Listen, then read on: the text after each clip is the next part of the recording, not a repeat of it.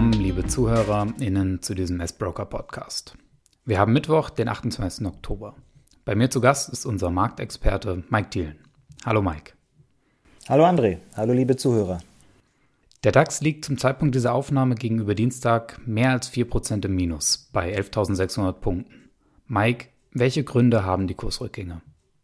Ja, zum einen wird gerade über den Lockdown Light gesprochen. Der macht gerade die Runde, also dass die Regierung und auch eben die einzelnen Bundesländer heute wohl noch beschließen, dass es zu einem neuerlichen Lockdown kommen soll, der aber anders als im Frühjahr noch nicht äh, sozusagen alles zumachen soll und dicht machen soll, sondern dass Geschäfte offen bleiben sollen, dass aber zum Beispiel Restaurants geschlossen werden und nur noch To-Go-Dienste und Lieferdienste anbieten sollen. Auch andere Shops oder ähm, Geschäfte sollen schließen, wie zum Beispiel auch Tattoo-Studios. Das Ganze wird eben aktuell noch diskutiert. Es ist noch nicht alles spruchreif. Das wird heute Abend vermutlich dann beschlossen. Es gibt schon die ersten Meldungen, dass das Ganze ab dem 2. November und wohl für den Rest des Novembers auch gelten soll. Hier ist also Corona ein sehr, sehr großes Thema, gerade für heute. Aber man darf natürlich auch nicht vergessen, dass das nicht das einzige Thema derzeit ist, sondern auch die näher rückende US-Wahl, die ja auch jetzt äh, aktuell weiter in den Fokus rückt, und auch der harte Brexit äh, mischen da auch mit. Und das sind eben alles Themen, die jetzt für Verunsicherung sorgen und damit der Börse auch gar nicht schmecken. Gibt es denn da wichtige Marken, die beispielsweise der DAX unterschritten hat?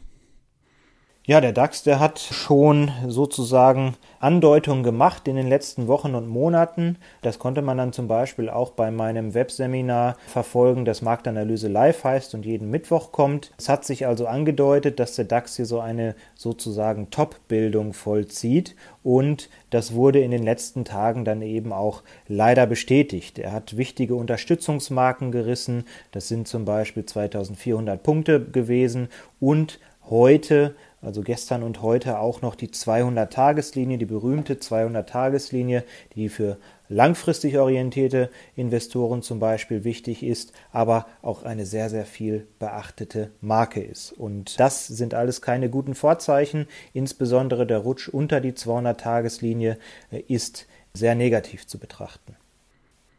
Neben diesem Lockdown, Mike, stehen diese Woche ja auch Entscheidungen unter anderem der Europäischen Zentralbank an. Nächste Woche ist dann auch die FED dran. Was ist da zu erwarten?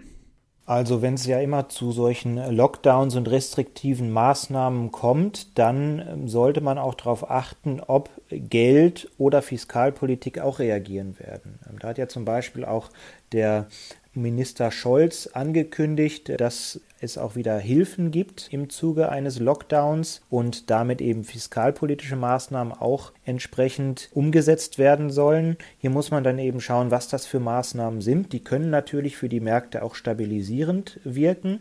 Hier ist aber sicherlich auch entscheidend, wie zielgerichtet die sind und ob sie dann tatsächlich auch helfen. Wenn wir jetzt hier wieder einen Lockdown haben, der Unternehmenspleiten hervorruft, dann ist diesen Unternehmen, die jetzt pleite gehen, sicherlich nicht damit geholfen, dass beispielsweise die Mehrwertsteuer gesenkt wird, denn davon haben die dann einfach nichts mehr, sondern hier sollte man eben auch versuchen, sicherlich solche Unternehmen nicht in die Pleite rutschen zu lassen, sondern eben auch entsprechend zu unterstützen. Und dann natürlich auch die geldpolitischen Maßnahmen der Notenbanken. Hier ist dann sicherlich auch interessant, wie wird die EZB reagieren. Wir haben ja nicht nur das Phänomen in Deutschland, sondern in ganz Europa, dass die Corona-Infektionszahlen wieder steigen und auch erheblich steigen. Und so haben in der Vergangenheit eben auch die Notenbanken immer wieder reagiert und Stimulus gebracht. Also dann eben auch mehr Geld in die Märkte gepumpt, wenn man so will.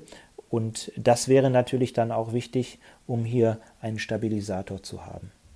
Nun wittern einige AnlegerInnen sicher erneute Einstiegschancen beim DAX bzw. in anderen Indizes. Wie blickst du auf das Geschehen? Wie reagiert man in dieser Situation besonnen? Was gilt es zum Beispiel zu vermeiden? Also im Grunde ist es ganz einfach, André, und es ist immer das Gleiche. Trade das, was du siehst und nicht das, was du glaubst zu sehen. Die Abwärtsdynamik im DAX, auch in anderen Indizes beispielsweise und natürlich dann auch in Einzelaktien hat jetzt nochmal deutlich an Fahrt gewonnen. Aktuell gilt also eher nicht by the dip, sondern das Sprichwort nicht ins fallende Messer greifen, wie man auch am Fall SAP aktuell deutlich sieht und was sich da eben auch deutlich zeigt. Kannst du diese beiden Redewendungen vielleicht einmal für die ZuhörerInnen ein wenig näher erläutern? Also by the dip beziehungsweise nicht ins fallende Messer greifen? Ja, klar, gerne. Also by the dip heißt sozusagen, dass man Rücksetzer kaufen sollte. Ähm, Rücksetzer kaufen macht Sinn, wenn wir uns in einem ordentlichen Aufwärtstrend auch bewegen. Diesen Aufwärtstrend bei Indizes beispielsweise, der hat aktuell nicht mehr Bestand. Der wurde gebrochen, jetzt hier im Verlaufe des Sommers und Spätsommers, insbesondere als der DAX jetzt vor einigen Tagen die 12.400 Punkte Marke runtergelaufen ist. Und so sind wir aktuell in einer tatsächlichen Abwärtsdynamik. Die Kurse gehen steil nach unten und da kommen wir dann eben zu dem Sprichwort nicht ins fallende Messer greifen. Das kann man sich einfach auch sprichwörtlich vorstellen. Du hast ein Messer, was du fallen lässt und wenn du reflexartig danach greifst, dann hast du die hohe Chance oder das hohe Risiko besser gesagt, dass du in die Klinge greifst und das tut natürlich weh, am Ende blutest du und im Falle der Börse wäre das eben, du verlierst Geld, denn es gibt daneben eben auch noch die berühmte oder den berühmten Börsensatz. Es ist immer wahrscheinlicher, dass ein Trend sich fortsetzt, als dass er bricht. Und wenn man sich einfach daran hält, man sieht gerade einen Abwärtstrend, einen Abwärtstrend, der an Dynamik gewinnt, also immer stärker wird, dann ist das kein guter Ratgeber, jetzt Rücksetzer zu kaufen. Bei der SAP war es jetzt zum Beispiel so, die haben am Sonntag Zahlen rausgebracht, die haben am Sonntag eine neue Guidance rausgebracht als Mittelfristplanung, was deutlich unter den Markterwartungen war. Und da ist die Aktie eben extrem gefallen, über 20 Prozent. Der ein oder andere Anleger ist dann auf die Idee gekommen, jawohl, da kaufe ich, da steige ich ein, das versuche ich doch jetzt mal das Tief zu erwischen. Und wie es bei solchen Fällen sehr häufig ist, es war eben nicht das Tief, gerade auch heute sehen wir, die SAP hat da nochmal ein tieferes Tief im Vergleich zu Montag gemacht. Und das gilt es eben in solchen Phasen zu vermeiden, wo wir eine sich beschleunigende Abwärtsdynamik haben. Also eher lieber abwarten, eher schauen, ob sich eben ein solcher Trend auch mal wieder dreht. Und das ist aktuell einfach nicht der Fall. Die Märkte scheinen also mit Corona erneut infiziert. Wie kann ich mich auf einen zweiten Corona-Schock vorbereiten? Also egal, ob es Corona ist oder ob es eine andere Krise ist, äh, das Gute ist, man kann immer gleich vorgehen. So viel schon mal vorweg. Wichtig ist, dass man sich erst einmal zwei Kategorien sozusagen sich damit auseinandersetzt. Einmal das Thema Investoren und Investing und das zweite Thema Trading und eben der Trader. Und wenn wir beim Trader sind, dann kann man sicherlich sagen, in solchen Phasen, wenn man ähm, einen sogenannten Long-Only-Ansatz hat, wenn man also auf steigende Kurse eigentlich nur setzt, dann ist jetzt Cash King. Also eher Cash in the Tash, damit kann man Verluste vermeiden in solchen Phasen und sowas dann auch mal aussetzen. Anstatt dass man jetzt versucht, eben solchen vermeintlichen Tiefs nachzujagen und das Tief auch zu erwischen. Das ist statistisch gesehen nicht einfach und passiert nur sehr selten, dass man eben hofft, das Tief zu erwischen und daher eher darauf warten, ähm, dass sich hier etwas an der Situation, an dieser Abwärtsdynamik verändert und dass der Kurs dann irgendwann mal dreht. Solange das nicht der Fall ist, gilt weiterhin, es ist wahrscheinlicher, dass ein Trend sich fortsetzt, als dass er bricht. Und für Investoren ist in solchen Zeiten immer angesagt, die Investments zu prüfen. Sprich, wenn ich mich mit Einzelaktien beschäftige, sind diese Einzelaktien der Situation sozusagen gewachsen. Also habe ich hier Einzelaktien im Portfolio, die auch versprechen, nach Corona, vielleicht auch schon während Corona, davon zu profitieren und stärker aus dieser Geschichte herauszukommen? Oder habe ich eher solche Verlierer, die dann eben auch zum Beispiel Kredite aufnehmen müssen, um über Wasser zu bleiben, um zu überleben? Und dann ist das meistens auch ein deutliches Anzeichen, dass das kein gutes Investment mehr ist. Und dann sollte man eben solche Positionen überdenken. Insgesamt muss man eben aber auch sagen, dass man idealerweise das Investing und das Trading trennt. Das kann man beim S-Broker ja auch gut machen. Man hat ein Bestandsdepot, man kann Zusatzdepots anlegen, sodass man hier auch diese Strategien, kurz- und langfristige Strategien eben auch in unterschiedlichen Depots macht.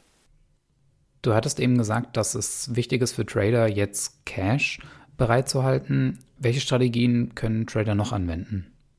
Ja, hier darf man auch nicht in den Fehler zurückfallen, sozusagen, den ich gerade auch schon angesprochen habe, was sich so ein bisschen ableitet aus dem fallenden Messer, dass man jetzt auf die Werte schaut, die besonders stark fallen in dieser Phase.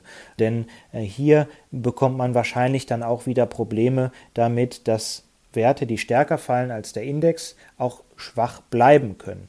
Hier ist es vielleicht wichtiger und spannender, auf die Werte zu schauen, die sich abkoppeln von der Entwicklung des DAX oder des SP 500 oder welchem Index auch immer, nämlich die, die besser performen, die sich also herausheben können, die Stärke zeigen. Man möchte ja Performance machen und das kriegt man dann in solchen Phasen häufig mit solchen Aktien oder Einzelwerten eben hin, die sich besser präsentieren als der Gesamtmarkt. Außerdem kann man als Trader natürlich auch nicht nur auf steigende Kurse setzen, sondern eben auch auf fallende Kurse. Äh, dazu eignet sich ja sicherlich auch ähm, hier so eine Top-Formation, wie wir sie beim DAX gesehen haben beispielsweise. Sowas gibt es ja auch bei Einzelaktien auch immer. Da ist aber natürlich das Timing wichtig. Wer mehr zu technischen Analyse bzw. Trading oder Investmentstrategien erfahren möchte, kann natürlich jeden Mittwoch bei Marktanalyse live einschalten. 18 bis 19 Uhr. Der Anmeldelink findet sich überall auf unseren sozialen Netzwerken. Ich hoffe, dass ihr, liebe Zuhörer, in, in dieser Situation einen kühlen Kopf bewahrt. Ich bedanke mich bei dir, Mike, dafür, dass du deine Expertise mit uns geteilt hast. Und ich danke euch, liebe ZuhörerInnen, fürs Einschalten.